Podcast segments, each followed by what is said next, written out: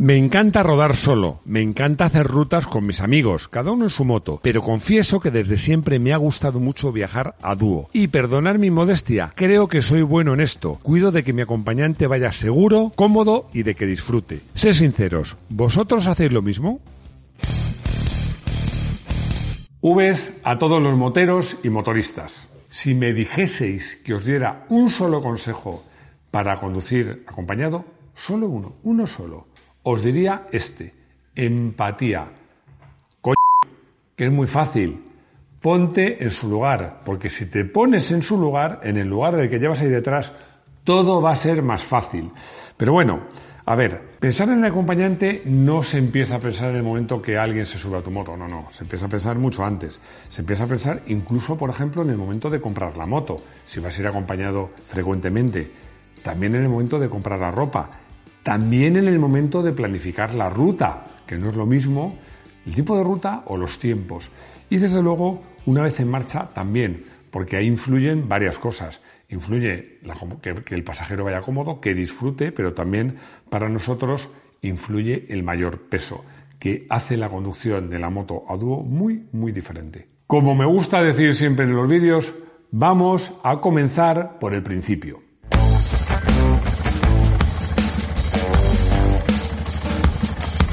Si vas a viajar habitualmente acompañado, hombre, elige bien la moto, elige pensando en eso. Yo recuerdo la primera vez que fui al Gran Premio de Jerez y bueno, creo recordar que era en torno al año 2000 o un poco antes. Y me encontré por el camino a, una pareja que iba en una Yamaha R1. La Yamaha R1 era una moto magnífica, pero para viajar acompañado, el que iba detrás Vamos, es que el asiento es pequeñísimo, lleva las piernas flexionadas, muy pequeñito, y la pobre, que era una chica, y llevaba la mochila con el equipaje de los dos. Yo me acuerdo que vi, estuve un rato rodando prácticamente emparejado con ellos y pensé, eso es amor, yo no sé si haría eso por amor. Pero bueno, yo creo que si es vuestra idea viajar en moto acompañado de vez en cuando, pues tenéis que buscar una moto que sea razonablemente confortable para el acompañante, que disponga de lugares para agarrarse. Y pues eh, también si, si, vamos a hacer viajes no solo de fin de semana, o sea, no solo de salida de fin de semana, sino un poquito largos, tenéis que pensar también en el equipaje. Puede ser una buena idea comprar una moto que pueda instalar maletas laterales o algún sistema de carga similar. Otra alternativa muy interesante es el top case, que bueno, es ese cajón que se pone en la parte trasera de la moto, que te permite bastante carga. Además tiene una ventaja que sirve, sirve para que el pasajero en un momento dado pueda apoyarse y sirve por si se duerme que no se caiga. Os vais a reír, pero a mí me ha pasado con mi exmujer, que iba tan a gusto en veranito y tan tranquila en la moto, que en un momento dado noté que hacía así, la tuve que coger porque sentía que se me caía. Bueno, pues con el top case pues que era no, algo ayuda en aceleraciones también. Además, el top case tiene una ventaja, los que usáis la moto en ciudad. Bueno, podemos discutir si es más feo o más bonito, y es cierto que hay motos que le quedan bien, una trail le queda más o menos bien, una moto deportiva le sienta fatal, pero hay a veces que la, practicidad importa más. La ventaja, si usas la moto en ciudad, el que top case te da capacidad de carga y no te aumenta la, chura, la anchura, la, la anchura de la moto. La anchura tampoco la cambia. La anchura de la moto, lo cual es muy práctico cuando te manejas eh, por ciudad. Y luego tienes, pues, eh, tienes una ventaja importante, que es que puedes dejar el casco, los guantes, algunas cosas, incluso a lo mejor tienes suerte, te cabe la cazadora, todo bien guardado, seguro y bajo llave.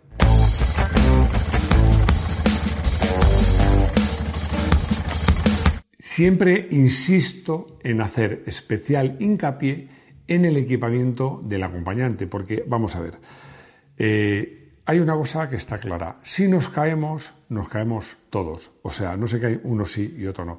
Y, me llama la atención porque salgo a menudo en moto el fin de semana y veo cómo lleva la gente al pasajero, pero que muchas veces es o su pareja, o su hijo, o un buen amigo o una buena amiga, y, le llevan con un equipamiento que es absolutamente ridículo, que da vergüenza, o sea, casco quita multas, ropa vaquera, una cazadora, mm, bueno, pues si suerte vaquera, desde luego no con protecciones, unas guantes de invierno y unas zapatillas deportivas. Yo siempre digo que, no se caigan, porque si se caen puede suceder que el, eh, que el conductor no se haga prácticamente nada y el acompañante se haga lesiones más serias, por ejemplo, pues abrasiones que pueden ser bastante, bastante terribles. Tened en cuenta además una cosa, que no siempre, no siempre, pues eh, nos damos cuenta de que en un caso de un accidente en moto, normalmente, por, siempre, pues el conductor se da cuenta de, de, que va a tener un accidente. Eso es una defensa, porque a veces incluso hay veces que te puedes tirar de la moto, pero normalmente te tensan los músculos, te tensan los músculos de los brazos o, te encoges, o sea, puedes eh, tomar decisiones o puedes tomar actitudes que disminuyan tus lesiones, pero es que el pasajero, las más de las veces, no la ve venir, o sea, se da cuenta de que ha tenido un accidente cuando está directamente en el suelo. Así que hay unos mínimos. Esos mínimos son, lo más importante, un buen casco, un buen casco, por supuesto, guantes y botas adecuadas un pantalón. Estos pantalones vaqueros que llevan eh, protecciones antiabrasivas son bastante buenos, son cómodos, son bonitos y, protegen bastante. Y desde luego, pues una cazadora que proteja tanto del frío como en caso de caídas. El tema del airbag para el pasajero, hombre, yo creo que es muy recomendable. Ya sé lo que me vais a decir, que todo esto vale un dineral. Sí, vale bastante dinero. Pero os digo una cosa, os digo dos. Primero, ¿cuánto vale las lesiones o la vida de tu acompañante y la tuya? Y lo segundo, que es muy importante, si eliges bien y haces una buena compra y cuidas tu material, es eterno. Yo las botas que he tenido de moto las he cambiado por aburrimiento, por aburrimiento. No porque se hayan quedado desfasadas tecnológicamente, porque se hayan estropeado. Y me pasa igual con muchas, otras muchas prendas. Quizás el que uso cambio con más asiduidad sea el casco.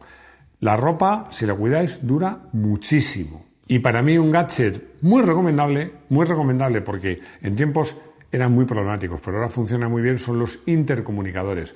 Yo desde luego los recomiendo. Ojo, yo creo que la moto no es un coche, o sea, no lo recomiendo para ir charlando, hacer el viaje charlando, porque el conductor debe conducir y en moto, pues concentrarse es más importante. Pero sí está bien para decir, oye, estoy cansado, podemos parar, oye, que viene un coche, ten cuidado con el stop, o sea, poder tener una conversación mínima a mí me parecen muy recomendables. Y os digo lo mismo, ya no son tan caros, pero es que además si los cuidas son eternos.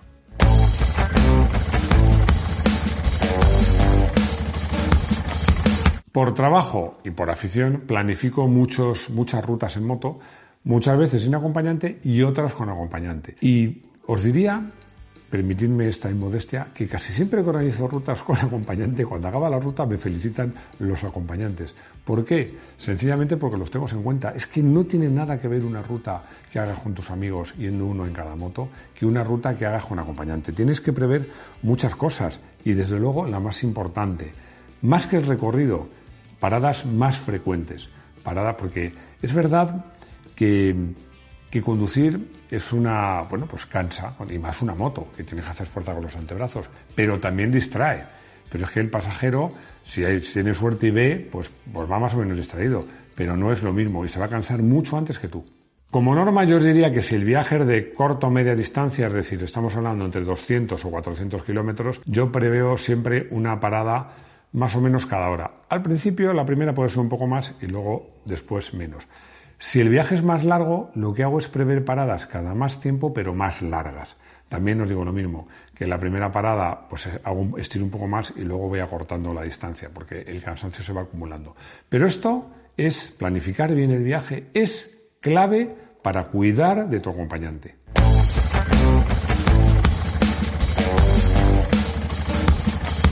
El mayor peso se nota mucho porque hay una diferencia importante entre un coche y una moto. Es que un coche, la diferencia de peso cuando va descargado, o sea, vas tú solo a, plena carga, es importante.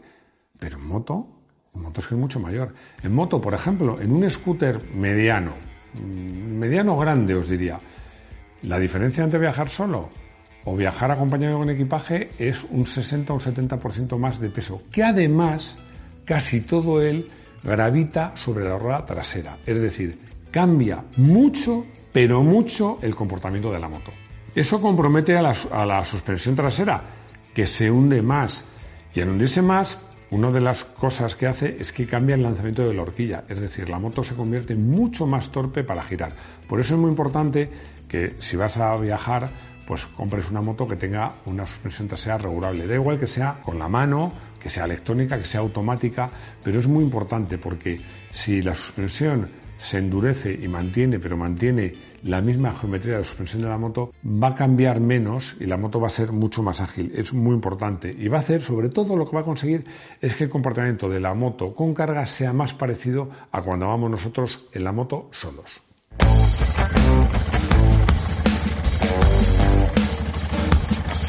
Y hablando de conducción, nunca trates de demostrar a tu acompañante o a tu pasajero lo bueno que eres, que eres capaz de rozar por las estriberas con las rodillas, por favor. Eso déjalo, déjalo para el circuito. Si te digo que conduciendo en moto con acompañante no debes frenar, ¿qué te parece? A lo mejor piensas que estoy loco, dices, bueno, pues, pues vamos a ver. Mira, os voy a contar un, un ejercicio que en los cursos de conducción en circuito hacemos le decimos a los cursillistas lo importante que es anticipar, lo importante que es saber meter la moto en la curva y les invitamos a dar un par de vueltas o tres al circuito sin frenar, incluso en ocasiones sin cambiar de marcha. Bueno, les parece casi imposible, pero cuando siguen al monitor y anticipan, incluso final de recta, son capaces de dar la vuelta al circuito sin frenar. Eso les sorprende. Lo que más les sorprende luego cuando ven los tiempos es que a lo mejor resulta que tardan 10 segundos más. Diréis, Hombre, 10 segundos es mucho, 10 segundos. Pero es que estoy hablando de dar una vuelta a un circuito sin frenar. Y es que si anticipas, puedes reducir al mínimo el uso del freno. Y si anticipar es una de las claves, la otra clave es la suavidad. Suavidad al inclinar, suavidad al frenar, suavidad al acelerar. Luego hay otra cosa que hay que tener en cuenta, de ir acompañado a ir solo. Cuando vas solo está bien descolgarte, te mueves en la moto, pero cuando vas acompañado no. Primero que no puedes, segundo que no debes, porque es que tú imagínate que, llegas a una curva y tú te descuelgas y el acompañante dice, pero este tío qué hace, tengo que hacer lo mismo, no tengo que hacerlo. En fin, eso le despista y puede acabar la cosa mal. Eh, cuando circulas a dúo, sois una sola pieza, la moto y los dos ocupantes, y eso lo tienes que tener en cuenta. Y en cuanto a los frenos, aparte de ser suave, el freno trasero gana protagonismo. ¿Por qué? Porque el freno trasero te permite frenar con suavidad y tiene menos transferencia de masas que cuando frenas con el delantero que se acuña y todo el peso se va hacia adelante. Y además te puede venir muy bien porque te puede servir, por ejemplo, yo eh, os comento que cuando entras cargado de una moto eh, en una curva un poquito más rápido de lo que te gustaría, a veces cortar el acelerador hace que la moto cabecee. No, no es muy bueno. Simplemente apoyando el pie en el freno trasero consigues reducir la velocidad y todo es más fácil es más seguro y además es más cómodo para el pasajero.